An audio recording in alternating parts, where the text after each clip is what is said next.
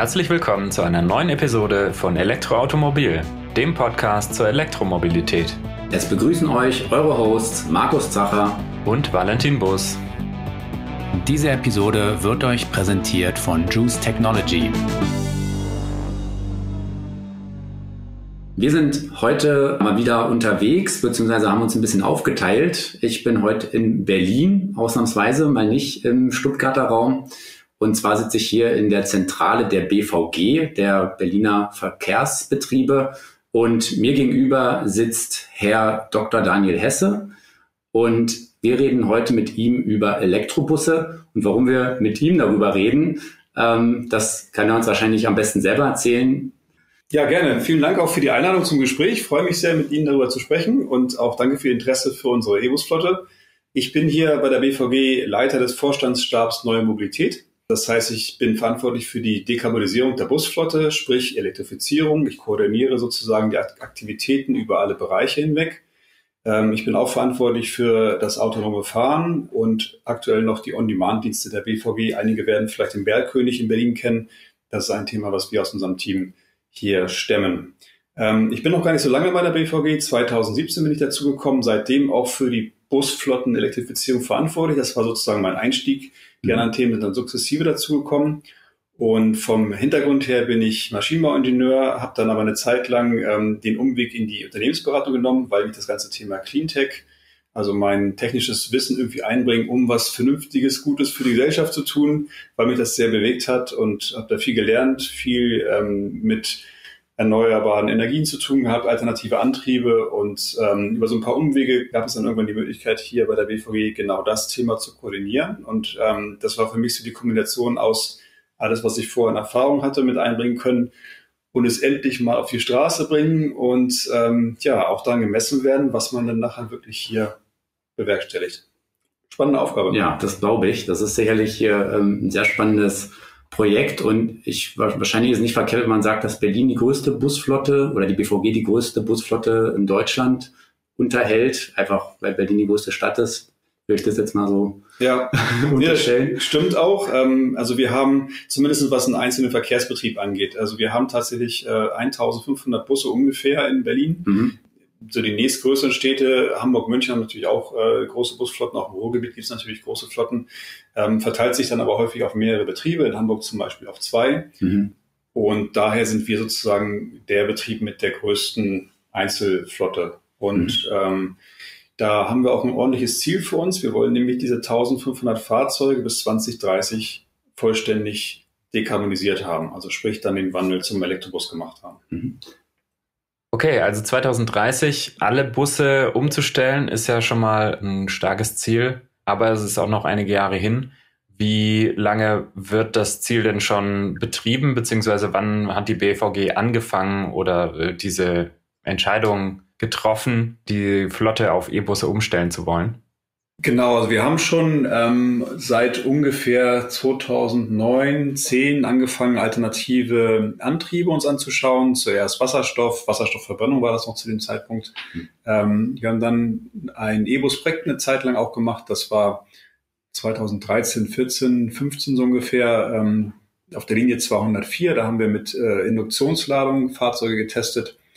Die haben wir dann auch ungefähr bis 2018 betrieben inzwischen dann auch wieder ausgeflottet, weil wir mit der Gesamtlösung ähm, ja nicht so zufrieden waren oder die Skalierung zumindest da nicht so gesehen haben, wie wir uns das jetzt bei dem für den Rest der Flotte vorstellen.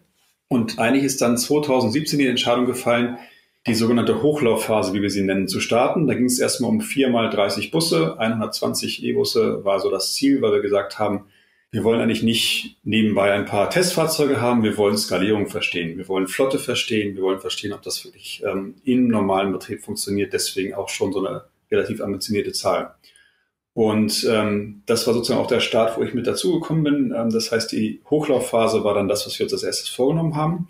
2018 kam dann das Berliner Mobilitätsgesetz und da hat das Abgeordnetenhaus vorgeschrieben, dass ab 2030 der gesamte ÖPNV in Berlin mit alternativen Antrieben erfolgen soll. Mhm. Ja, und das war natürlich dann nochmal sozusagen die Verschärfung des Ziels. Mit einmal stand also dann eine klare Ziellinie fest.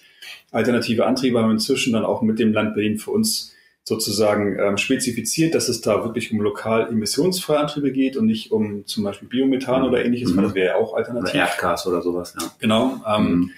Äh, weil wir da auch dann wirklich beide Ziele im, im, Blick haben. Einmal das Thema globales Klima, also CO2 als auch lokale Luftreinhaltung, sprich NOx und, und ähnliche Themen.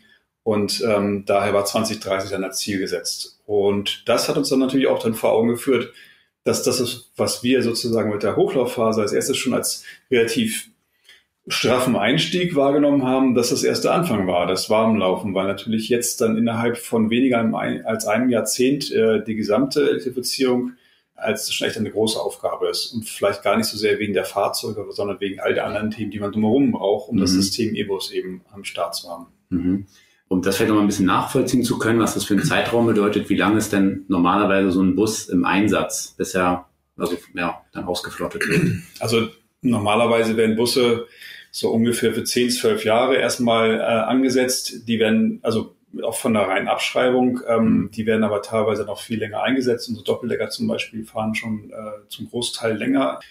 Äh, aber das ist so die Größenordnung. Das heißt, mhm. dass die, die Lebenszeit eines Busses ist sozusagen wesentlich länger als der Zeitraum, den wir jetzt haben, die gesamte Dekarbonisierung zu vollziehen. Aber das heißt dann eigentlich, dass ab sofort dann auch kein ähm, nicht alternativer Bus mehr angeschafft werden kann oder darf?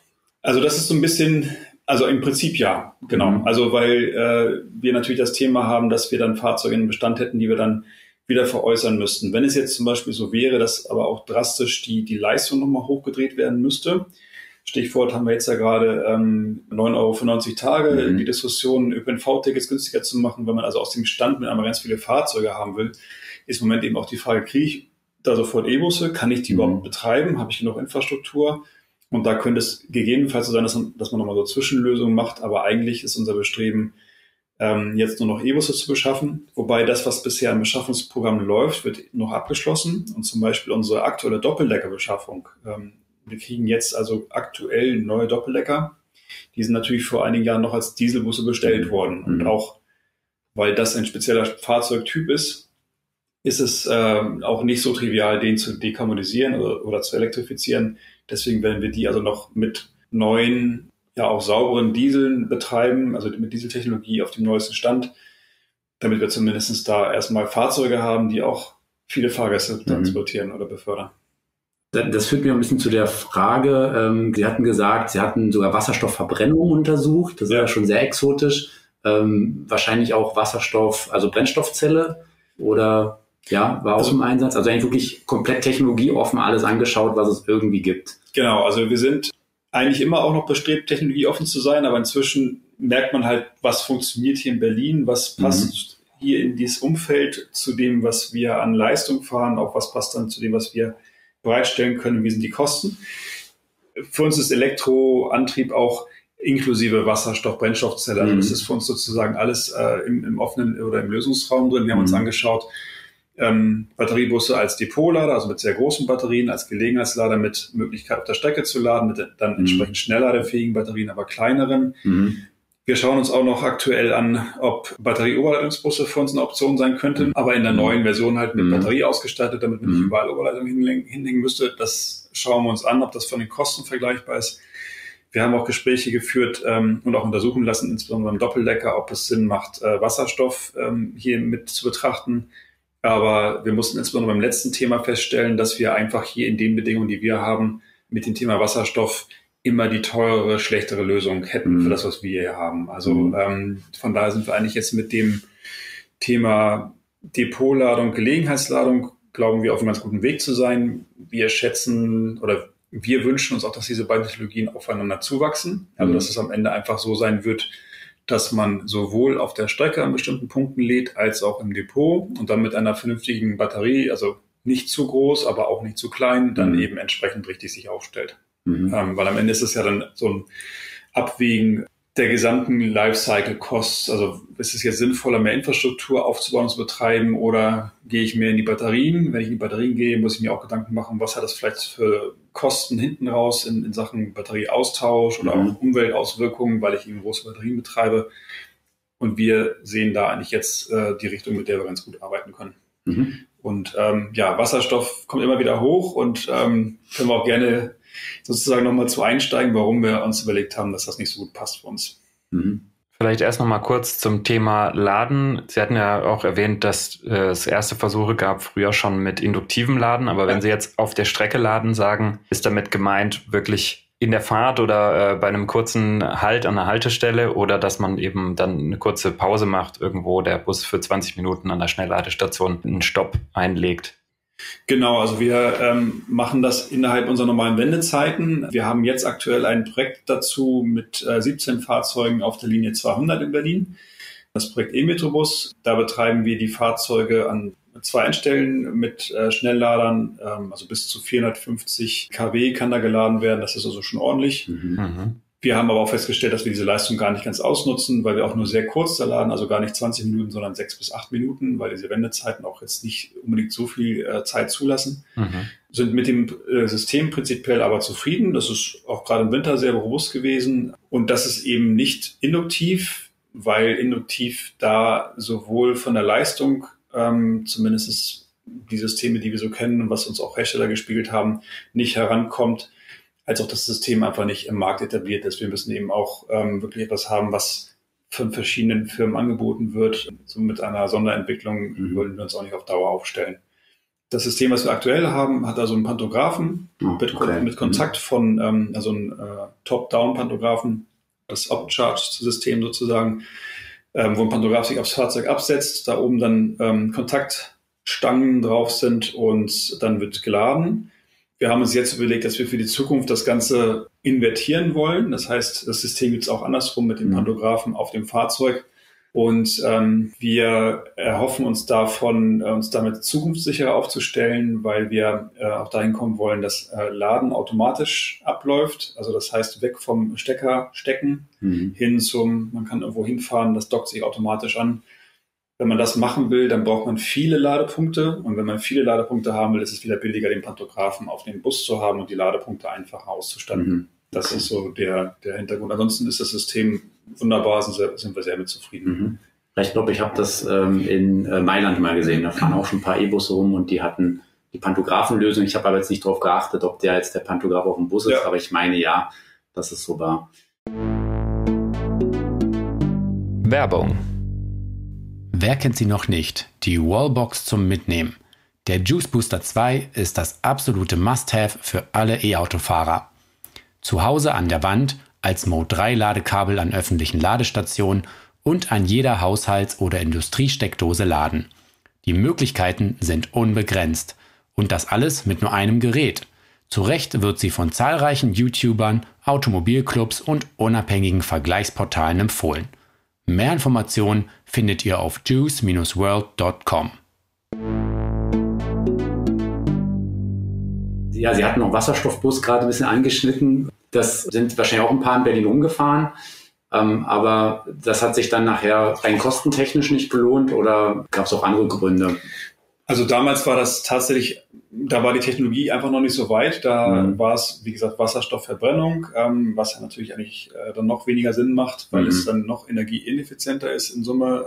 Die äh, Technologie war damals auch nicht zuverlässig genug für unsere Zwecke. Das heißt, mhm. wir mussten im Grunde genommen das äh, Projekt dann auch äh, irgendwann einstellen, weil es einfach nicht für den Einsatz schon reif war.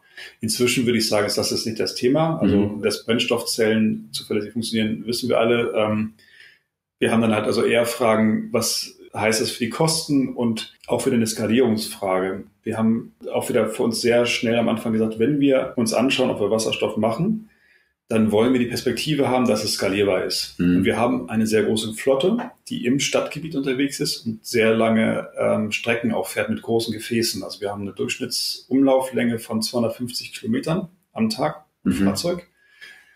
Und dummerweise, in Anführungsstrichen, fahren die großen Fahrzeuge auch noch die langen Strecken. Also das mhm. heißt, die Doppeldecker fahren dann bis zu 400 Kilometer am Tag. So, das heißt, man hat dann auch nicht so viele Möglichkeiten, die Fahrzeuge zwischendurch mal nachzutanken. Das heißt, die Fahrt, die Flotte hat auch nicht viele Stunden Ruhezeit. Die muss also morgens relativ im Pulk dann vom Hof und muss dann ja mit Energie ausgestattet sein. Dann ist eben die Frage, kriegt man das mit Wasserstoff hin? Ähm, und insbesondere dieses Skalierungsthema, ganz viele Fahrzeuge über einen kurzen Zeitraum zu befüllen von wenigen Standorten aus, man hat dann halt so eine Ballung von grob 200 Fahrzeugen zum Beispiel mhm. an einem Standort. Das ist betrieblich nicht trivial. Weil okay. man ähm, einen Dieseltank kriegt man in zwei bis drei Minuten voll, einen Wasserstofftank ist man bei 10 bis 15 Minuten. Mhm.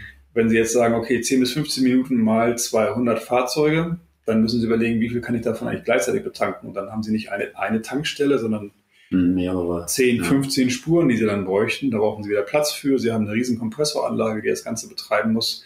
Und das waren so einige Themen, wo wir dann auch die Anbieter einfach gefragt haben, äh, Leute, erklärt uns, wie mhm. ihr das machen würdet. Uns fehlt gerade die Fantasie. Mhm. Und ähm, ja, ich glaube, das ist nicht so ganz trivial.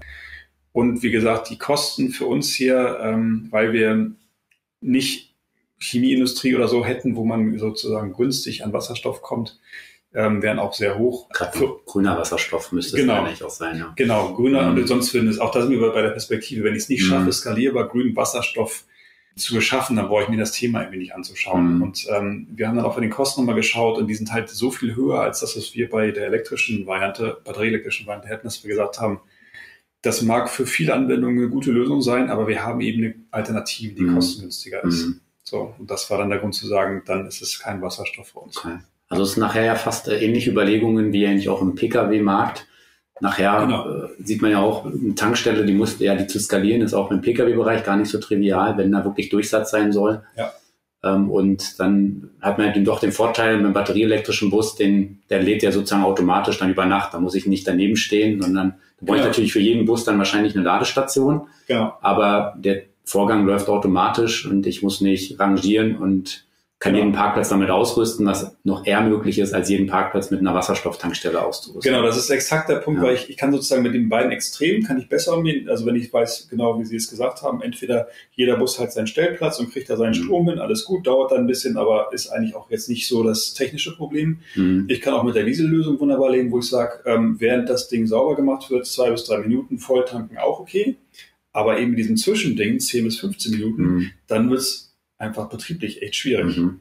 Und das war sozusagen auf diese Kostenthematik obendrauf noch ein Punkt, wo wir gesagt haben, das kann man eigentlich besser hinbekommen, wenn man entweder es schafft, sozusagen diese Betankungszeiten zu strecken. Also dann müsste man aber in der Lage sein, dass man eben sagt, die Fahrzeuge fahren über ganz verteilt immer mal wieder auf diese Tankstelle. Mhm. Ginge zum Beispiel, wenn man dann die Busunläufe so hat, dass die Tankstelle irgendwo auf dem Weg ist, dann sagt man, gut, der erste fährt halt morgens rein, der zweite irgendwann später und dann kann man so durchstaffeln. Das geht dann wieder. Mhm. Aber dann hängt es wieder an den lokalen Bedingungen. Und deswegen kommen wir auch immer zum Schluss, man kann nicht sagen, es gibt jetzt äh, generell ist Wasserstoff besser oder schlechter, mhm. sondern man muss immer gucken, was sind eure lokalen Bedingungen, auch als Verkehrsbetrieb, wo fahrt ihr, wie lange fahrt ihr, mit welchen Gefäßgrößen, was, wo ist denn euer, wo ist eure Infrastruktur? Und dann kann bei jedem dadurch etwas anderes bei rauskommen mhm. als Technologie. Ähm, ganz kurz, der Begriff Gefäßgröße heißt Busgröße nachher. Genau, also wir meinen damit Busse, die ähm, wir als Eindecker bezeichnen. Das sind also 12 Meter Busse. Dann gibt's Gelenkbusse, Doppeldecker. Das sind so die drei großen Gefäßgrößen, die wir in Berlin haben. Wir haben auch noch kleinere, ähm, die man dann zum Beispiel an den Randgebieten mal auch sieht. Äh, CKBs oder so kleinere Busse, die dann halt weniger Fahrgäste. Wie so Sprinterbusse dann, ja. Genau, ein bisschen ja. größer. Genau, okay. ja. Mhm. Richtig, ja. Und äh, ja, das führt dann auch zu der nächsten Frage. Welche Bustypen werden denn aktuell eingesetzt? Also elektrische Bustypen ja. hier in Berlin.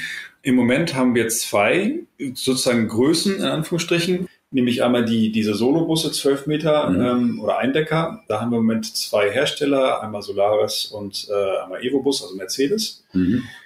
Und wir haben da auch verschiedene Varianten. Äh, wir, das sind alles Depotlader, also Fahrzeuge mit einer großen Batterie, die wir dann nur auf dem Depot mit dem Stecker laden. Mhm. Ähm, wir haben da Varianten mit rein elektrischer Heizung. Das war das, was wir ähm, im letzten und vorletzten Jahr beschafft haben. Und wir haben Fahrzeuge mit Dieselzusatzheizung. Haben da auch schon unsere Erfahrung gesammelt, dass natürlich äh, bei den jetzigen Batteriegrößen man im Winter stressfreier mit der Dieselzusatzheizung fährt, weil dann mhm. einfach das Thema, es wird richtig kalt durch die Dieselzusatzheizung abgefangen wird und die Reichweite sozusagen nicht in die Knie geht.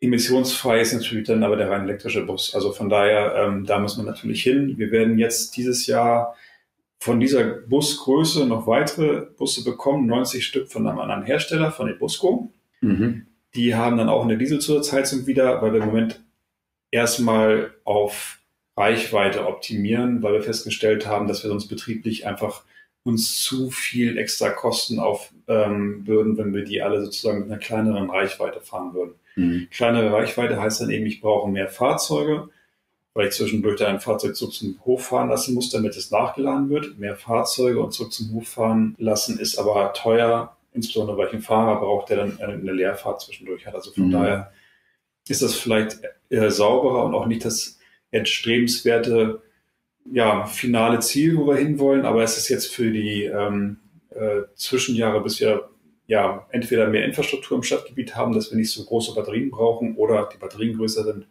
äh, ist das erstmal eine vernünftige Zwischenlösung. Mhm. Die zweite Größe, die elektrifiziert ist, sind, wie gesagt, die 17 Gelenkbusse. Ähm, die fahren als Gelegenheitslader ähm, rein elektrische Heizung, weil wir da auch gesagt haben, da haben wir die Möglichkeit nachzuladen. Äh, da kann man das auch durchaus ähm, ohne Zusatzheizung, Dieselzusatzheizung machen.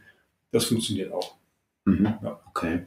Ähm, ja, ich hätte jetzt eh fast erwartet, dass eigentlich gar nicht so viel, also gerade wenn die, die Busse fahren ja teilweise nur gefühlt ein paar hundert Meter, geht immer die Tür auf und zu. Das ist ja dann eigentlich ein Heizen der Umgebung, die ich halt kontinuierlich mache. Aber wahrscheinlich ganz ohne Heizung geht dann halt auch nicht, weil dann wird es halt eiskalt im, im Bus, ja. Das genau, das ist aber auch tatsächlich ein Punkt, ähm, ja. wo wir auch merken, dass da ein neues Bewusstsein entstehen muss, was auch so Standards und Vorgaben angeht. In der mhm. Vergangenheit hat man sich da keine großen Gedanken gemacht, weil Wärme hat in diesem Bus immer äh, überflüssig gehabt. Und da war es, daher kommen halt so Standards wie, ähm, dass auch ein Aufgabenträger sagt, im Bus sollen die und die Temperaturen eingehalten werden. Das kriegen wir auch vorgegeben vom Land Berlin zum Beispiel. Mhm. Jetzt müssen wir sozusagen da in Diskussion erstmal einsteigen und sagen, Leute, müssen wir denn wirklich so viel heizen im Winter? Die Leute haben doch eh ihre Jacken an. Ähm, ist nicht sinnvoll, das irgendwie anders zu machen. Oder man kann mit dem Hersteller auch mehr überlegen, wo müsste ich denn eigentlich heizen? Hängt die Heizung vielleicht falsch? Muss die irgendwo mhm. anders hin, damit es der Fahrgast als warm empfindet? Aber dass es auch energieeffizient eingesetzt wird. Und wir merken eben, dass da die ganze Entwicklung noch eher am Anfang ist und dass es da noch keine neuen Standards gibt, die dieses ganze System E-Bus so voll mitdenken, dass man sagen kann, das ist schon eine runde Sache. Also da ist sicherlich auch noch viel, was man herausholen kann. Mhm. Mhm. Im Winter ist dann vielleicht tatsächlich auch im Bus die Sitzheizung praktischer als, als die, den ganzen Luftraum zu heizen. Ja, da kann man sich aber, äh, also kann man sich verschiedene Sachen überlegen. Also es gibt einige Buskonzepte, die jetzt äh, gerade neu wieder in den Markt kommen oder in den nächsten Jahren kommen. Die schauen sich an oder die, die setzen praktisch die Batterien in den Boden. Im Moment sind die Batterien bei den meisten Fahrzeugen im Heckbereich, wo sonst der Dieselmotor ist, und auf dem Dach. Mhm. Ähm, die neueren Konzepte, die noch ganzheitlicher daran gehen, die packen die dann im Boden. Die beim Auto kann, eigentlich dann auch. Genau. Schlauer ist, ja. Und dann kann man natürlich sagen, naja, wenn ich dann die, die Batterie auch temperieren muss, dann habe ich eigentlich schon fast eine Fußbodenheizung. Und das ist mhm. natürlich sowieso auch eine ziemlich energieeffiziente Geschichte. Hat man ja zu Hause jetzt auch in den mhm. effizienten Wohnungen.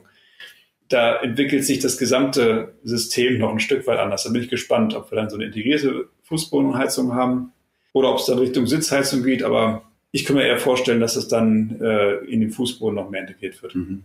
Ja, das sind ja die aktuellen Busse, also die, die ich jetzt hier gesehen habe, das ist dann der E-Citaro, also von Mercedes, dann der mhm. E-Citaro und der Solaris Urbino heißt er, glaube ich. Genau, ähm, Urbino Electric, ja. Der Urbino Electric, genau. Sind ja beides quasi auch noch äh, Mischplattformen, wenn man so will. Ja. Also die es ja auch als Diesel gibt. Ja. Und ja, da darf man auf jeden Fall gespannt sein, wann kommen die ersten rein E-Busse, die dann gar nicht mehr mit den, ja, die Last sozusagen der Dieselkonstruktionen mitschleppen müssen. Genau. Das sieht man ja im Pkw-Bereich genauso, dass sich nachher die rein elektrischen Plattformen dann doch durchsetzen, weil einfach die Vorteile und auch kostenseitig das dann ähm, ja. überwiegt. Vorteile. Weil man sonst aber auch zu viele Kompromisse eingeht, die eben insbesondere dann der E-Bus-Variante oder der Elektro, auch beim, beim Pkw auch der mhm. Elektrovariante dann schaden, ja, weil genau. die natürlich äh, sehr stark auf so eine Optimierung eigentlich angewiesen sind. Ähm, und ich denke auch, dass es jetzt eine Frage von ein paar Jahren ist und dann werden wir da viel, viel spannende Entwicklungen sehen. Mhm. Ein Punkt vielleicht nochmal Richtung so Anschaffungskosten. Ähm, es gab jetzt dieses Förderprogramm von Berlin, dieses E-Mobilitäts- oder Gesetz ist es eigentlich, ähm, jetzt kann ja die Stadt Berlin sagen, ja, kauft bitte nur noch Elektrobusse so ungefähr oder emissionsfreie Busse. Mhm. Aber es ist ja nun mal so, dass ein E-Bus noch deutlich teurer ist als ein Dieselbus. Ich glaube, irgendwas Richtung Faktor 2 ist wahrscheinlich ganz verkehrt oder? Ja, ganz so schlimm ist mhm. es nicht mehr. Man muss natürlich auch mal rechnen, ähm, es reicht ja nicht, das Fahrzeug sich anzugucken. ich habe auch eine Infrastruktur mhm. drumherum und dann mhm. wird die Rechnung auch sehr kompliziert. Das ist auch jetzt insbesondere in dieser Übergangsphase sicherlich ein Thema, ähm, wo die Kosten auf jeden Fall noch sehr hoch sind. Die, also mhm. wir haben definitiv mehr Kosten. Die setzen sich eben zusammen, zusammen aus den Investitionskosten beim Fahrzeug, wo die meisten Leute erstmal drauf schauen, weil das mhm. was offensichtlich ist. Dann kommen eben die ganzen Umbauten von Betriebshöfen, von Ladeinfrastrukturaufbau. Und wenn man dann, je nachdem, ob die Fahrzeuge dann also schon die Reichweite bringen, die man bräuchte, ähm, wenn ich die auch noch mit reinrechne, wenn also da sozusagen mehr Bedarfe entstehen, weil die Reichweite nicht reicht, dann treibt das die Kosten natürlich auch noch mal ein Stück weit höher. Aber insbesondere bei dem letzten Faktor hoffen wir eben, dass die Kosten da über Zeit jetzt sich ähm, nach unten entwickeln, auch dass die Investitionskosten ähm, besser werden oder, oder, wir einfach mehr bekommen für das, was wir bezahlen. Mhm. Ähm, das sieht auch ganz gut aus, aber im Moment ist es halt noch sehr teuer. Mhm. Genau. Und wir sind da auch angewiesen auf Bundesförderung, die wir jetzt zum Glück auch wieder gerade heute äh, bekommen mhm. haben, wieder einen, einen, einen sehr großen Förderbescheid, der uns auch überreicht wurde, ähm, der uns sehr hilft, bei diesem Thema weiterzukommen aber auch natürlich unser ähm, Eigentümer, das Land Berlin, wir sind ja ein landeseigenes Unternehmen, ähm, greift uns unter die Arme, weil wir aus dem Unternehmen selber eigentlich die Elektrifizierung nicht stemmen könnten. Wir mhm. können ja nicht unseren Fahrgästen sagen, du zahlst jetzt mal ein bisschen mehr, ähm, mhm. weil wir jetzt E-Busse fahren, hast jetzt Pech gehabt. Ja, mhm. das würde, das wäre nicht vermittelbar und das wäre auch nicht das Ziel. Wir wollen ja dann den öffentlichen Nahverkehr erschwinglich für alle halten und ähm, da engagiert sich das Land aber auch. Mhm. Genau. Ja, das soll ja eigentlich sogar günstiger werden. Vielleicht langfristig gesehen wird es ja wahrscheinlich sogar günstiger, wenn irgendwann die Infrastruktur steht, die Busse günstiger werden. Ja. Und vom Unterhalt sind sie wahrscheinlich von den laufenden Kosten heute schon günstiger, würde ich vermuten. Also das ist ein Punkt, den wir jetzt äh, in den nächsten Jahren erstmal noch genauer ähm, rausfinden werden. Mhm. Wir merken jetzt eben noch viel Aufwand, der da drin steckt, ähm, dass die Systeme auch noch optimiert werden müssen. Also wir als Unternehmen gehen auch ganz anders quasi in die Technologie jetzt rein, weil wir merken, es ist ein Gesamtsystem. Man muss viel mehr schauen, ist das Fahrzeug, was ich zum Beispiel geliefert bekommen habe, äh, bringt das die Performance, die mir versprochen wurde? Wenn nein, warum, woran liegt es denn? Ist das Gesamtsystem abgestimmt? Also viel mehr Fragen, die man vielleicht beim Diesel gar nicht gemerkt mhm. hätte, weil einfach die, die Notwendigkeit da gar nicht da war. Und das, da ist man jetzt sehr stark drin. Das ist aber eben auch ein, ja, ein großes, großes Thema bei uns, wo wir merken, dass wir einfach, dass es viel mehr Aufwand auch ähm, für uns bedeutet, da reinzugehen. Wo wir dann aber schon Vorteile sehen, ist dann, dass natürlich die Anzahl Komponenten, die man instand halten muss, die ist wesentlich geringer. Ähm, trotzdem ist es am Ende ein Bus. Da geht halt mhm. auch, äh, gehen häufiger Komponenten wie Türen und Spiegel und die ganzen Sachen mhm. gehen natürlich kaputt. Das heißt, der Teil ist natürlich weiterhin da. Mhm. Auch da wieder die Frage, wie sieht denn das aus, wenn diese Fahrzeuge einfach noch konsequent elektrifiziert werden, wenn man eben keine Druckluftsysteme mehr an Bord hat und so weiter, dann hoffen wir jetzt natürlich auch da wieder Vorteile, die dann das Gesamtsystem irgendwann genau wie Sie sagen, bei den Kosten echt günstiger machen als ein Dieselbus. Mhm. Jetzt hatten Sie gesagt, hier und da gab es so Fragen, ähm, warum das Produkt oder der, der ein oder andere Bus die versprochene Performance nicht erreicht. Ist das primär Reichweite oder was sind das für Faktoren und, und gibt es da irgendwelche interessanten Learnings, die Sie so teilen können, wo Sie gemerkt haben, ah, ach so, deshalb? Ja, also ein Thema ist wirklich, man schaut jetzt viel mehr auf die Performance. Also ich meine, wir wissen alle, wenn irgendwo ein Hersteller angibt, äh, ein Fahrzeug fährt irgendwie äh, oder hat einen Verbrauch von X, ähm, wie man das einzuschätzen hat. Jetzt merkt man aber, wenn wir als äh, Busunternehmen quasi über dieses X die Reichweite äh, festlegen wollen, wie wir auch unsere Umläufe schneiden, dann schaut man da sehr genau hin. Und dann merkt auch ein Hersteller so, huch, mhm. ach doch so, ist es doch so schlimm in Berlin bei euch mit dem Stau. Das hatten mhm. wir nicht auf dem Schirm zum mhm. Beispiel, ja. Ähm, da merkt man eben, dass da noch viel mehr Bewusstsein irgendwie da sein muss. Wir erwarten quasi nicht irgendwie ein zwar funktionierendes äh, Fahrzeug, wir warten, erwarten ein optimiertes Gesamtsystem.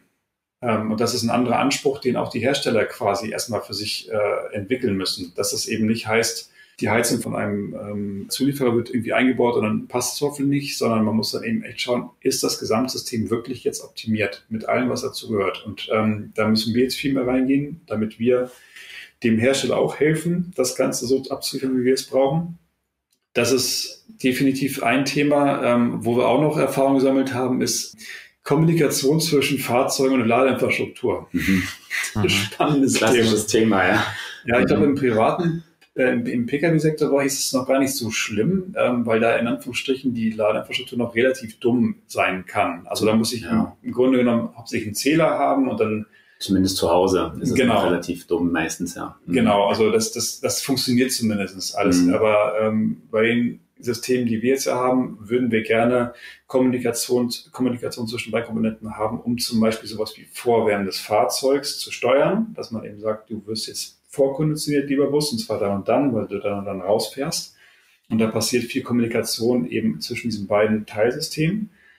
Und da haben wir einfach noch ganz viele Probleme. Dass das Mhm. also, ähm, da gibt es zwar Standards, die sind aber nicht so ganz ausdefiniert. Dann sind da irgendwelche grauen Bereiche, wo es dann manchmal geht und manchmal nicht. Und das sind dann Mhm. die Sachen, wo es dann spaßig wird. Da Mhm. die Fehler zu finden, da kann man sich also ähm, beliebig dran aufhängen. Ähm, aber wir merken eben auch, dass das alle Beteiligten mehr lernen müssen. Also auch die Ladeinfrastruktur und Fahrzeughersteller stellen halt auch mal wieder fest, wie ihre Systeme vielleicht in bestimmten Bedingungen nicht so gut harmonisieren. Und da müssen wir alle gemeinsam daran arbeiten, dass das wirklich dann besser wird.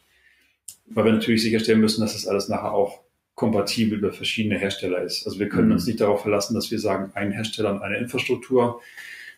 Wir beschaffen so viele Fahrzeuge, das muss halt kompatibel sein. Mhm. Äh, Wie wird denn meistens im Depot jetzt geladen? Ist das noch per CCS-Stecker und dann noch mit dem, Ja, also mit dem Standard? Theoretisch könnte man da auch einen PKW laden. Oder ist das schon ein bisschen adaptiert? Also, nee, das ist, es ist ein CCS-Stecker, natürlich Mhm. dann entsprechend mehr, sozusagen die Leistung ist höher Mhm. als beim Pkw. Also, wenn wir im Depot laden, sind wir bei den kleinsten Säulen, bei den ist es irgendwie 60 kW, die größeren 150 kW haben wir dann auch. Das ist Also also dann, eigentlich auch die Schnelllader, wie man sie eigentlich einen Genau, also- der Autobahn findet. Dann. genau, also ein Pkw würde sagen Ja. Schnelllader, wir sagen Ja, Langsamlader. ja. genau. Ähm, und ähm, wir wollen aber eben dahin kommen, dass wir eben die Stecker irgendwann nicht mehr haben, einfach weil wir auch, wenn wir jetzt neue Betriebshöfe planen, dann überlegen wir eben auch, was kommt denn noch? Und dann reden wir über Dinge wie automatisches oder autonomes Fahren. Das heißt, Mhm. auch da muss man überlegen, will ich dann irgendwann noch Stecker stecken müssen, wenn mein Fahrzeug selber fahren kann? Mhm. Da muss ich mir natürlich auch beim Laden was überlegen. Und ähm, da haben wir jetzt erstmal diesen pragmatischen Ansatz mit den Pantographen äh, für uns als zielführend identifiziert. Ähm, das können wir heute sozusagen schon beschaffen ähm, Mhm. und hoffen, dass es dann auch noch in der Zukunft Mhm. äh, nutzbar ist. Ja, das geht ja in die Richtung. Wir hatten jetzt in der letzten Ausgabe drin von Siemens, die hatten jetzt so einen Laderoboter vorgestellt, der eigentlich genau dafür gedacht war, dann auch autonome LKWs oder so zu laden. Also überall da, wo eigentlich keine Person mehr ähm, den Stecker stecken soll. Ähm, das, hat, das System wurde auf der IAA letztes Jahr vorgestellt, ist jetzt, glaube ich, noch so in der Prototypenentwicklung. Ähm, oder dann einfach auch, weil die Ladeleistungen so groß werden und die Stecker dann nicht mehr durch eine Person gehandelt werden können. Und gerade wenn man das ist ja wahrscheinlich auch so Projekte, die man sich anguckt, äh, auch Betriebshof, die Abläufe kann ich ja fast komplett eigentlich automatisiert laufen lassen. Der Bus parkt irgendwo ein, er wird automatisch kontaktiert, er fährt dann vorkonditioniert idealerweise am Morgen zum Fahrer schon hin und der fährt vielleicht noch die Runde. Ja. Und gut, irgendwann wird wahrscheinlich der Bus komplett äh, auch autonom fahren können auf gewissen Ja, genau. äh, Strecken dann. Das ist zumindest ein Punkt, den wir mitdenken wollen. Mhm. Ähm, wann der jetzt genau kommt, muss man dann eben sehen. Aber ähm, wir wollen zumindest, wenn wir jetzt neue Betriebshöfe auch bauen, Dinge so bauen, dass wir, dass wir möglichst viele von diesen Themen schon ähm, ja, vorgedacht haben. Mhm. Und diese Roboterlösung ist sicherlich auch eine Möglichkeit. Bloß wir sagen uns dann, wenn wir sowieso schon so eine Lösung haben, die auch schnellladefähig ist, weil Kabel ist ja auch das Thema, dass ich dann irgendwann bei meiner Kabeldecke äh, beschränkt bin. Ähm, die Mhm. Batterien werden immer größer, das heißt, ich will sowieso mit großer Leistung laden können. Dann kann man diesen Schutz zum Pantographen im Grunde dann auch schon Mhm. machen. Okay, verstehe. Vielleicht mal äh, so gefragt, wie wird denn vorgegangen, wenn jetzt eine Buslinie elektrifiziert werden soll? Oder also sagt man erstmal, okay, die Linie, die wird jetzt elektrisch, oder sagt man andersrum, ich habe jetzt hier einen Bus, der schafft laut Hersteller, keine Ahnung, 300 Kilometer, dann sagen wir mal mit ein bisschen ähm, Daumenwert, vielleicht sind es nur 200, das reicht. Ich vermute, so hemdsärmlich wird es nicht sein. Ähm, wie geht man voran, wenn man jetzt sagen will, eine bestimmte Linie wird elektrisch oder kommt erst der Bus und man sucht sich dann die Linie raus, die elektrifiziert wird? Also ähm, wenn man ganz am Anfang, also wenn man mit wenigen Fahrzeugen unterwegs ist, dann macht man dieses, ich suche eine Linie raus Mhm. ähm, und dann fahre ich auf der Linie. Also das haben wir zum Beispiel bei dieser, äh, bei dem ersten E-Bus-Projekt so gemacht, da haben wir uns eine Linie rausgesucht und dann fuhren nur, nur da die E-Busse. Auch bei der ähm, Linie 200 Gelegenheitslader, weil wir dann ja Endhaltestellen haben, wo wir dann wissen, dazwischen können wir dann fahren, dann fahre ich natürlich linienbezogen. Mhm. Bei dem Tempo, was wir jetzt aber als Elektrifizierung uns vorgenommen haben, kann ich eigentlich gar nicht so vorgehen, sondern ich muss sagen, ähm, ich brauche jetzt Infrastruktur in der Skalierung, da und da und da, versuche das im Stadtgebiet zu verteilen und dann werfe ich in Anführungsstrichen ja äh, große Anzahl an Bussen einfach ins System. Mhm. Dann ist eher die Überlegung, welche Umlauflängen kann ich denn, also Umläufe sind dann quasi wirklich die expliziten Strecken, die so ein Bus fährt. Das muss nicht immer auf einer Linie sein. Das hüpft Mhm. teilweise, also die Busse, die, die wechseln auch teilweise von einer Linie zur anderen, wo dann Mhm. der Fahrgast äh, das gar nicht mitbekommt, aber der Bus wandert quasi weiter. Und die Strecken, die er fahren muss, darum geht es ja eigentlich, ähm, dass man die auch so schneidet, dass möglichst wenig An- und Aussetzfahrten da sind, dass möglichst wenig Leerfahrten. Mhm. Und dann schaut man sich eben das Gesamtsystem an und sagt, wo kann ich denn jetzt meine Anzahl von Busse, die ich mit einer bestimmten Reichweite einsetzen kann, wie kann ich die im System so verteilen, dass das möglichst viel Sinn macht. Also ist es dann der Ansatz zwei mhm. von den beiden, die Sie jetzt da okay. vorgestellt haben. Also es wird gar nicht mehr ganz speziell auf eine Linie optimiert, sondern eigentlich sind wir jetzt an einem Punkt, wo die Busse, ähm, die will ich ganz normal einsetzen und ja. gar nicht mehr so viele Kompromisse eingehen.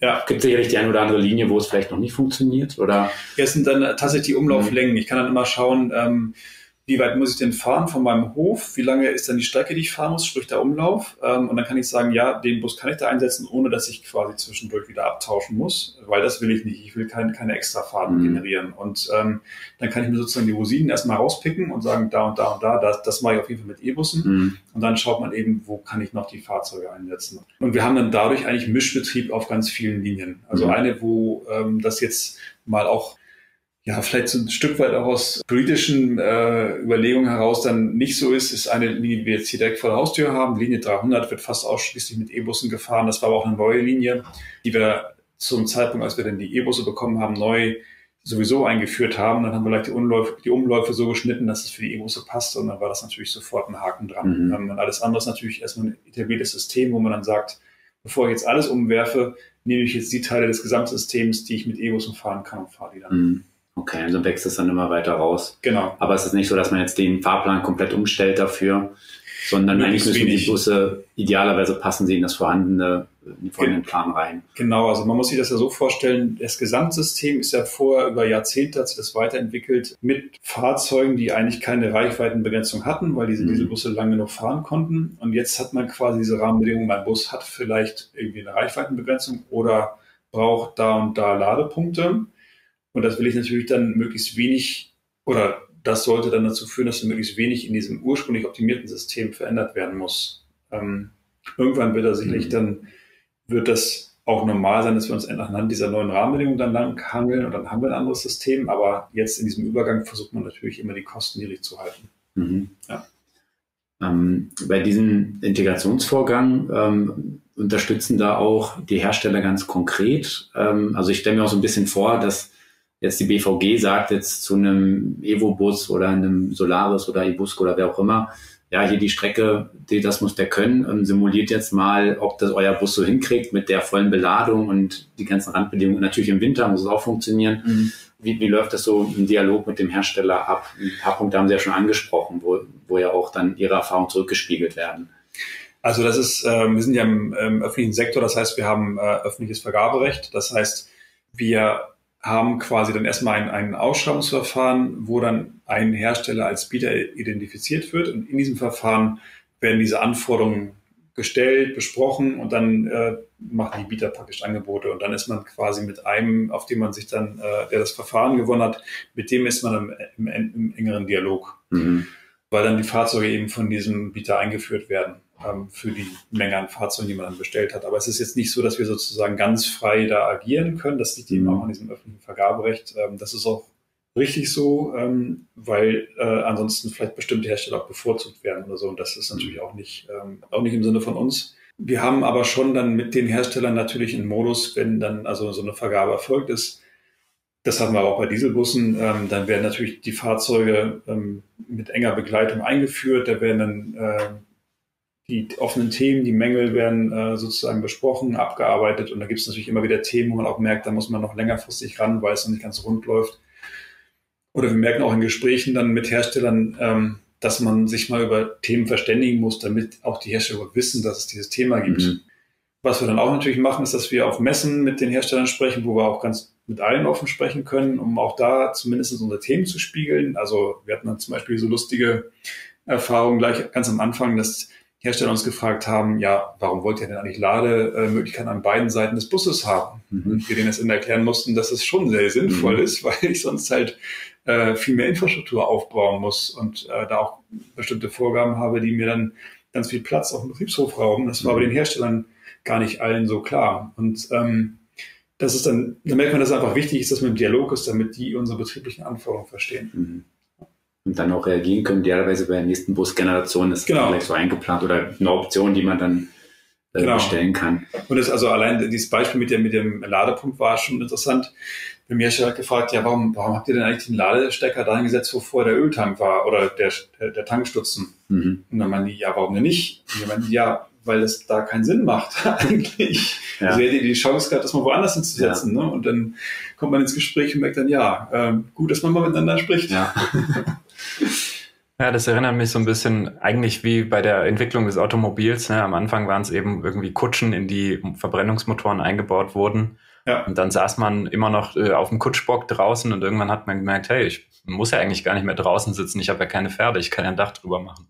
Genau. Und so weiter. Also wir sind dann noch am Anfang, aber es äh, bietet ja dann wirklich viel Potenzial, dass die Sachen in den nächsten zehn Jahren auch deutlich besser werden, als sie heute sind. Mhm. Ja. Und da würde mich interessieren, wie ist denn jetzt heute das Feedback jetzt zum Beispiel von den BusfahrerInnen? Ja, also ähm, das, was wir so mitbekommen, auch ist erstmal ähm, durchweg positiv, wenn natürlich die Fahrzeuge aus irgendwelchen Gründen nicht fahren. Das gilt aber genauso auch für konventionelle Fahrzeuge, dann ist natürlich, ist es natürlich frustig für den Fahrer. Ja? Also mhm. ähm, aber das haben wir ja auch, wenn Mängel bei, bei Dieselbussen bestehen. Also von daher müssen wir einfach generell darauf achten, dass wir qualitativ hochwertige Fahrzeuge haben, die dann auch irgendwie solide sind.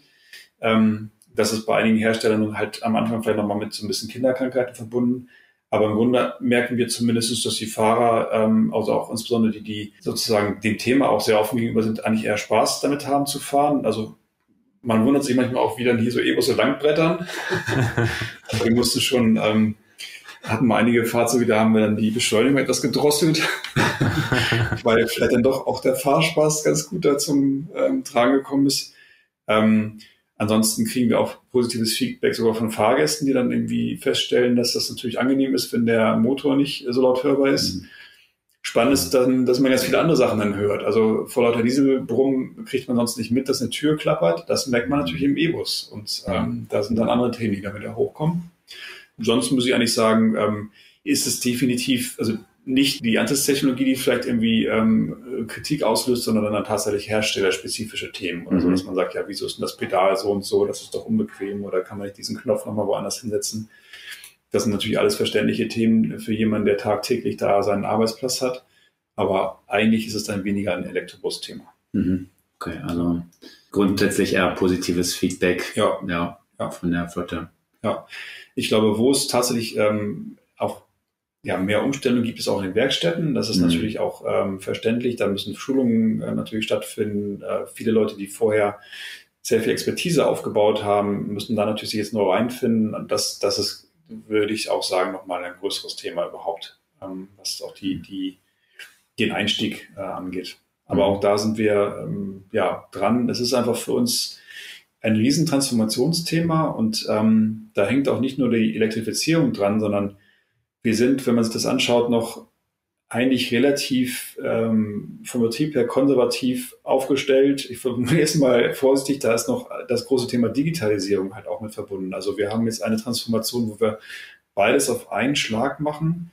Digitalisierung und Dekarbonisierung, weil man Dekarbonisierung dann auch eigentlich nur mit Digitalisierung wirklich gut machen kann. Mhm. Ähm, und das ist natürlich ganz viel Umstellung. Und das, da merkt man dann, dass für die Menschen vielleicht viel mehr andere Themen da auch noch mitschwingen, als jetzt nur ähm, das Fahrzeug wird jetzt elektrisch geladen und nicht mehr betankt. Ja. Mhm. Okay. Eine Frage, die ich, ähm, die mir jetzt die ganze Zeit noch so auf der Zunge lag, äh, wo steht denn jetzt eigentlich heute die BVG bei der Elektrifizierung? Wie viele Busse fahren denn jetzt schon durch Berlin ja. elektrisch? Weil gefühlt hat das in den letzten ein, zwei Jahren wirklich rasant zugenommen. Man sieht die jetzt ja, eigentlich, ich sehe, gefühlt sehe ich mehr E-Busse als Dieselbusse, aber wahrscheinlich ja. ist das nur gefühlt so. Also äh, finde ich schön, dass es sich, dass das das Gefühl ist. Also zumindest in einem Teil der Stadt ist es tatsächlich wahrscheinlich mhm. auch jetzt so. Ähm, das liegt daran, also wir haben einen Betriebshof in der Randi-Straße, da ist im Moment unsere E-Bus-Werkstatt, da ist es auch das Ladebusfeld. Äh, wir haben einfach von diesem Standort aus angefangen. Deswegen ist die Wahrscheinlichkeit im Nordosten oder östlichen Teil der Stadt äh, viele E-Bus anzutreffen, eigentlich dann sehr hoch. Mhm. Ähm, in den südwestlichen Teil ist es zum Beispiel noch nicht so. Ähm, da mhm. müssen wir natürlich auch hin. Das hängt aber eben daran, dass unsere Betriebshofstandorte im Stadtgebiet verteilt sind und wir uns sozusagen durchhangeln müssen, ähm, um die alle sukzessive umzubauen. Wir haben jetzt aktuell 138 E-Busse mhm, ähm, also im Betrieb. 10 Prozent ungefähr. Genau, etwas weniger, so zwischen mhm. 8 und 9 Prozent. Mhm. Ähm, dieses Jahr kommen nochmal 90 Fahrzeuge dazu, dann sind wir bei ungefähr 15 Prozent.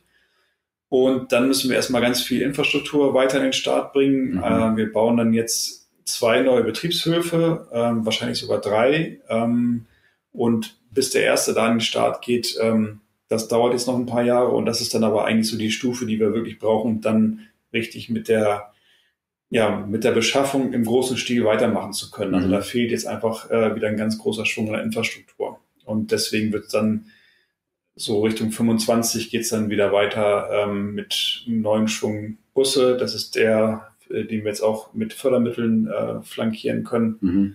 Und dann müssen wir jedes Jahr so zwei bis 300 Fahrzeuge mit Samtinfrastruktur an den Start bringen. Das, das sind heißt, schon Riesenschritte. Ja, also wir haben jetzt das Warmlaufen war jetzt so. Mhm. Jetzt können wir noch mal ein bisschen trainieren und dann müssen wir richtig äh, da loslegen. Ja. Mhm. Okay, also das heißt jetzt erstmal ähm, ja, noch ein bisschen Beschaffung, dann aber erstmal der große Sprung, Ladeinfrastruktur ausbauen, die Betriebshöfe umbauen. Ja. Und dann geht es eigentlich, dann werden die Grundlagen geschaffen, dass ich überhaupt auch die Busse einflotten kann, weil andersrum ist ja auch schwierig. Genau. Ja. ja genau. Und ähm, wie sieht denn, also wie viele Betriebshöfe gibt es denn in Summe, die eigentlich dann komplett oder ja, umgebaut werden müssen? Und wie sieht denn aktuell der Betriebshof in der Indira Gandhi Straße aus? Also wie viele Busse stehen da? Wie viele Ladestationen? Wie kann man sich das ungefähr vorstellen? Also wir haben jetzt aktuell sechs Betriebshöfe. Ähm, wie gesagt, zwei auf jeden Fall werden dazukommen. Äh, gegebenenfalls drei, wobei aktuell sechs stimmt eigentlich nicht. Wir haben jetzt gerade noch äh, eine Fläche dazu gekauft, also haben wir eigentlich jetzt schon sieben. Auf Indiagani-Straße haben wir sukzessive Ladeinfrastruktur aufgebaut. Das wird jetzt auch noch weitergehen. Ähm, da sind wir jetzt ungefähr ähm, bei, muss ich lügen, 110, 114 Ladesäulen, die da mhm. irgendwo äh, stehen. Da kommen jetzt nochmal 30 dazu. Oder nicht ganz 30, 20 werden es, glaube ich, werden, also etwas weniger, ähm, einfach auch aus Platzgründen. Und wir werden jetzt für diese 90 Fahrzeuge, die dieses Jahr kommen, auch erstmalig Teilumbauten auf den Betriebshöfen in Britz und in der Cicero-Straße machen.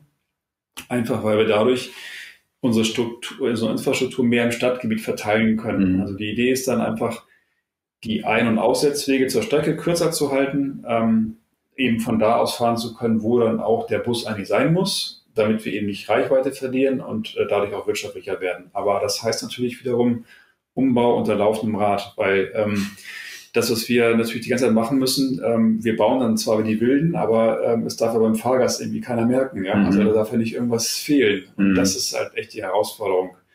Es ist halt einfacher, wenn man einen neuen Betriebshof bauen kann, aber die alten ähm, umzubauen ist echt auch eine Herausforderung. Mhm. Mhm. Ähm, da stellen wir gerade vor, bei über ja, irgendwas um die 150 Ladepunkten nachher. Das ist ja auch eine riesen Anschlussleistung, wenn die alle ja. über Nacht laden müssen weiß nicht, die haben so 300 Kilowattstunden oder so wahrscheinlich die Busse, ein bisschen mehr, ein bisschen weniger, je nach Generation. Ja, genau. Wir werden inzwischen schon mehr, ja. ähm, also wir sind schon jetzt bei über 400 Kilowattstunden mhm. und ähm, was wir, also auch da ist es am Ende der Pragmatismus, der sozusagen da die, die Rahmenbedingungen gesetzt hat. Wenn man ganz, einen ganz hohen Gleichzeitigkeitsfaktor haben will, mhm. also sprich alle Fahrzeuge mit hoher Leistung gleichzeitig laden möchte, dann würde man ähm, sehr schnell echt in Größenordnung kommen, wo man dann erstmal ein Umspannwerk bauen muss, mhm. damit man diese Ladeleistung den mhm. Start bringt. Das hat jetzt viel, verschiedene Implikationen. Das hat erstmal eine lange Vorlaufzeit, also fünf bis sechs Jahre würde es erstmal dauern, bis ein Umspannwerk da steht. Dann hat man natürlich auch eine hohe Konzentration, also wenn irgendwo mal die Lichter ausgehen, dann auch, dann auch richtig. Mhm. Ähm, und das führt dann auch dazu, dass wir eigentlich diesen Ansatz verteilen aus ja, diversen Gründen erstmal zielführender finden. Also mhm. wir leben dann mit einer quasi impliziten Beschränkung. Wir gehen dann also nicht ins Hochspannungsnetz, sondern nur noch bis, bis ins Mittelspannungsnetz. Mhm. Dann hat man quasi eine Beschränkung auf so etwas mehr als 10 Megawatt, die man pro Anschluss sich holen kann. Ähm, da ist dann aber die Vorlaufzeit auch wieder geringer, dass man also in zwei Jahren so einen Anschluss äh, bekommen kann. Und das ist dann etwas, womit wir dann auch arbeiten können, wenn wir in zehn Jahren oder jetzt ja nur noch acht Jahren bis 2030 ähm, die Elektrifizierung abgeschlossen haben wollen. Und dadurch sind dann auch die Rahmenbedingungen gesetzt mehr als diesen Anschluss kann man dann nicht auslasten. Mhm. Dann muss man eben anfangen zu sagen, ich habe ein Software-System, was die Ladeleistung schlau verteilt, wenn die Busse da mhm. stehen. Und dann ähm, sind wir wieder beim Thema Digitalisierung. Es hilft dann aber auch, dass man bewusst sagt, ich manage meinen Laden, damit ich keine Peaks habe und dadurch mhm. auch teure äh, Leistungskosten habe, wenn ich jetzt ähm, ja, am, am Netzanschluss hänge und dann immer mal einmal am Tag oder so einmal die Peak mhm. habe, dann sagt natürlich der Netzversorger auch, ja, das kostet aber jetzt ordentlich, mhm. wenn wir das so bereitstellen sollen. Und von daher ist es vielleicht auch nicht gar nicht so verkehrt, dass bestimmte Zwänge existieren. Mhm. Ähm, dann sind einige Entscheidungen einfacher, mhm. aber man hat dann auch ein Stück weit Möglichkeiten, Risiken zu verteilen, baut dann dadurch auch Redundanzen auf. Ähm, also wir sehen es dann, wir machen das Beste daraus, würde ich mal sagen. Ja. Genau, ich will vielleicht nochmal hier kurz zur Erläuterung, die bei ähm, Gewerbekunden im Prinzip, zahlt man ja nach Spitzen, also noch Anschlussleistung zur Verfügung genau. gestellt wird. Und wenn die, wenn die Spitzenwerte irgendwann ein bisschen hochgehen, dann wird, glaube ich, für ein ganzes Jahr dann gleich der höhere Wert berechnet. Deswegen haben eigentlich genau. ähm, Industrie und Gewerbe ein hohes Interesse daran, sogenanntes Peak Shading zu betreiben, also die Spitzen wegzuglätten, ja. zu verschieben, weil es dann deutlich günstiger wird. Ja. Und es ist ja eigentlich dann auch das netzdienlichere Laden für den ähm, genau. Energieversorger, wenn das schön gleichmäßige Last ist. Genau. Also wenn wir sozusagen das nicht im Blick hätten und dann am Silvesterabend kurz vor 24 Uhr einmal so richtig die Spitze dann haben, dann dürfen wir jetzt das ganze Jahr ähm, diesen Leistungswert bezahlen. Und das mhm. äh, gilt es zu vermeiden. Sind dann eigene Speicher auch ein Thema oder ist tatsächlich äh, das vielversprechendere dann eben Leistungen verteilen über intelligentes Lademanagement? Das ist eine gute Frage, ähm, die wir, ja, würde ich sagen, auch noch nicht abschließend geklärt haben. Ähm, also da ist am Ende auch die Frage, wer spielt dann nachher welche Rolle. Ich glaube, dass es insgesamt bei dem bei der Elektromobilität sicherlich ein Thema sein wird, Leistung zu, oder Energie zu speichern, damit wir solche Leistungsspitzen irgendwie auch abfangen können. Die Frage ist dann nachher, wer macht das? Macht das der Netzversorger oder machen wir das zum Beispiel oder machen mhm. das irgendwie andere Player? Ähm, da sind wir noch nicht, würde ich sagen, in so einer finalen Lösung drin. Da gibt es Projekte, Gespräche. Ähm, wir würden natürlich auch erstmal sagen, dass es jetzt nicht unbedingt unsere Kernkompetenz ist, nachher große Batteriespeicher zu betreiben. Mhm. Ähm, umgekehrt wissen wir, dass wir aber sehr viele Batterien haben werden und dann auch jemanden brauchen, der vielleicht Interesse hat, uns die abzunehmen, wenn die zwar nicht mehr die Leistung haben, um auf dem Bus eingesetzt zu werden, aber vielleicht trotzdem noch 80 Prozent ihrer Leistung haben, dann ist es ja trotzdem interessant, mhm. die noch als Speicher einzusetzen. Ist einfach noch eine offene Frage. Ja. Mhm, genau, das ist dann wahrscheinlich dann die Frage, will man das selbst machen oder ich denke, da ja. findet sich nachher auch äh, ein Partner, der, das wird ja ein Riesenmarkt werden, diese, die Busbatterien genau. ähm, zurückzunehmen und dann weiter zu verwenden, ähm, weil da kommt ja richtig Kapazität dann auch äh, ja. zusammen und ähm, mit einem System, was ja dann auch schon sozusagen zusammengehört. Ja. Kann man denn heute schon ungefähr sagen, wie lange ähm, die Batterie jetzt im Bus hält? Kann man das schon ein bisschen äh, extrapolieren, wie oft der, die Batterie im Leben getauscht werden muss? Bisher noch nicht. Ähm, ist auch ein Thema, wo wir jetzt, ähm, wo sich unsere Experten auch weiter reinschrauben. Also Stichwort digitale Zwillinge und so weiter, dass man also äh, neben der Realität eine Batterie simuliert, mhm. sie quasi mit den echten Daten beaufschlagt, die dann sozusagen der wirklich fahrende Bus erlebt, mhm. um daraus ableiten zu können, wie geht's denn der Batterie eigentlich. Mhm. Ähm, da sind wir aber auch noch quasi am Anfang und ähm, auch noch nicht in dem Stadium, dass man wirklich sagen könnte und die Erfahrungen zeigen, dass die Vorhersagen stimmen und mhm. sozusagen auch die ganzen Modelle richtig sind. Ähm, mhm.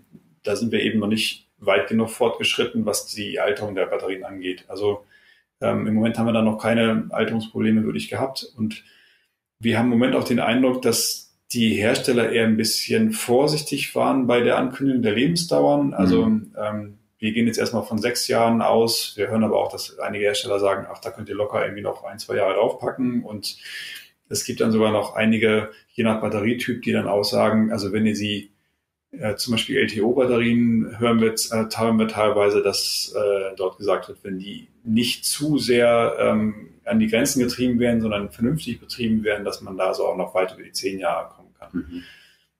Das wissen wir dann in zehn Jahren, ob das dann stimmt mhm. Ja, also auch eigentlich wie beim Pkw, da weiß man es auch noch nicht so ganz genau, ja. äh, wie lange die Batterien jetzt tatsächlich halten. Im Bus sind die natürlich eigentlich in einem Dauerbetrieb. Der Bus ja. muss ja immer fahren oder wenn er steht, dann lädt er. Ja. Ähm, und das hat natürlich nachher die Alterungseffekte, die merkt man ja dann auch bei der Reichweite direkt. Das heißt, das muss ja auch berücksichtigt werden, dass dann irgendwann bestimmte Busse vielleicht nur noch 80 Prozent der Reichweite schaffen, damit für bestimmte Linien nicht mehr eingesetzt werden können. Also das wird dann spannend auch zu verteilen. Ladeleistung geht vielleicht auch dann runter ja. aufgrund der Alterung ja. ähm, zu beobachten, aber aktuell ist es jetzt noch nicht das Riesenthema, weil die eigentlich noch zu genau. jung, zu frisch sind.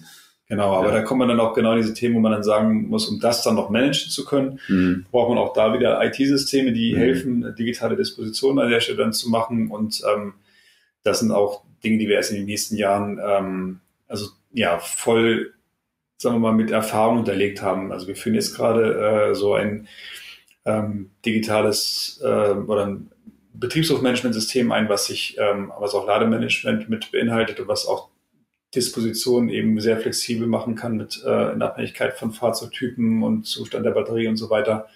Ähm, in ein paar Jahren haben wir dann die Erfahrung dazu, wissen, wie gut es funktioniert. Mhm. Ja, das wird auf jeden Fall entspannt auch ja. äh, zu beobachten. Ähm, aber jetzt steht ja quasi dann erstmal der Ausbau ja. weiter im Fokus, ähm, die Modelle hier in, auf die Straße zu bringen. Genau, genau es ist wahrscheinlich auch erstmal mhm. überhaupt das Ziel schaffen mhm. und dann gibt es dann so die nächste Runde, wo man dann weiter optimieren kann und dann äh, ja die Erfahrungen nutzen kann.